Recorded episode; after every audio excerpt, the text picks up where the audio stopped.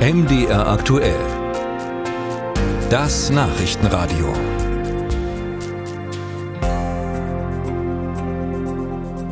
Sachsens Regierungskoalition aus CDU, SPD und Grünen, die ist ja nun wahrlich keine Liebesheirat, sondern ein reines Zweckbündnis, mit dem der Freistaat jetzt seit 2019 durch die politischen Herausforderungen navigiert.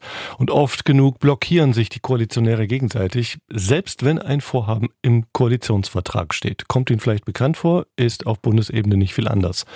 Zuletzt scheiterte in Dresden SPD-Wirtschaftsminister Martin Dulich mit seinem Vergabegesetz an der CDU. Und die Frage ist jetzt für den Freistaat, Bundesstaat beginnt da schon der Wahlkampf und jeder will sich nur noch profilieren. Und soll das so weitergehen in den verbleibenden zwölf Monaten?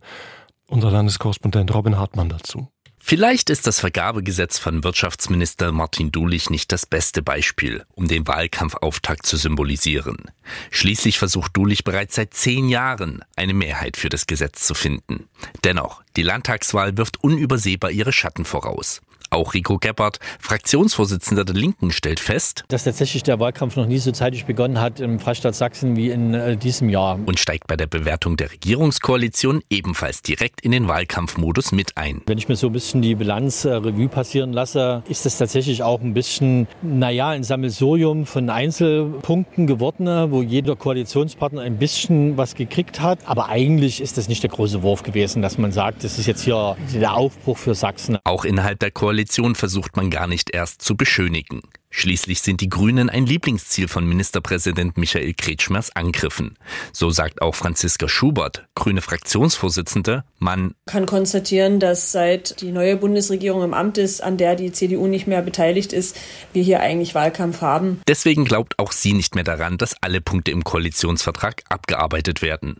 Unter anderem das Lobbyregister werde nicht mehr kommen. Dennoch? Grundsätzlich streichen muss man das nicht alles. Also ich glaube, man kann auch gucken, was man in der nächsten Legislatur dann umsetzen kann. Aber Erfolge sollten auch nicht unter den Tisch gekehrt werden. So schildert der CDU-Generalsekretär Alexander Dirks, was die Koalition erreicht hat. Stärkung der Polizei, Breitbandausbau, Landarztquote, und das unter schwierigen Bedingungen. Zunächst bleibt natürlich festzuhalten, dass diese Legislaturperiode von großen Herausforderungen geprägt war. Vor allen Dingen Herausforderungen, die so bei Abschluss des Koalitionsvertrags ja gar nicht absehbar waren. Die Corona-Pandemie, dieser fürchterliche Krieg Russlands gegen die Ukraine, die natürlich die Prioritäten und auch die Voraussetzungen für politisches Gestalten neu justiert haben. Bis zum Sommer 2024 wolle man in der Koalition dementsprechend auch noch viele Themen umsetzen.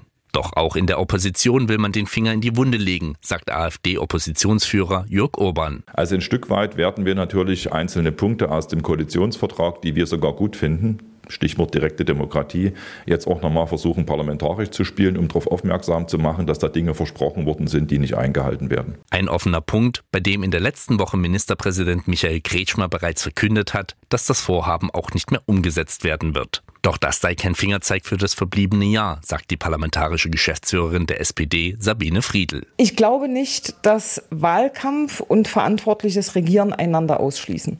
Natürlich, jetzt sind alle schon viel sensibler, oh, nächstes Jahr wird gewählt, als sie das vor drei Jahren waren. Aber zu regieren und Gesetze zu verabschieden, das ist auch möglich unter solchen Bedingungen erhöhter Aufmerksamkeit. Noch stehen sieben offizielle Plenarwochen bis zur Landtagswahl an. Wenn man will, kann man da noch einige Gesetze verabschieden. Musik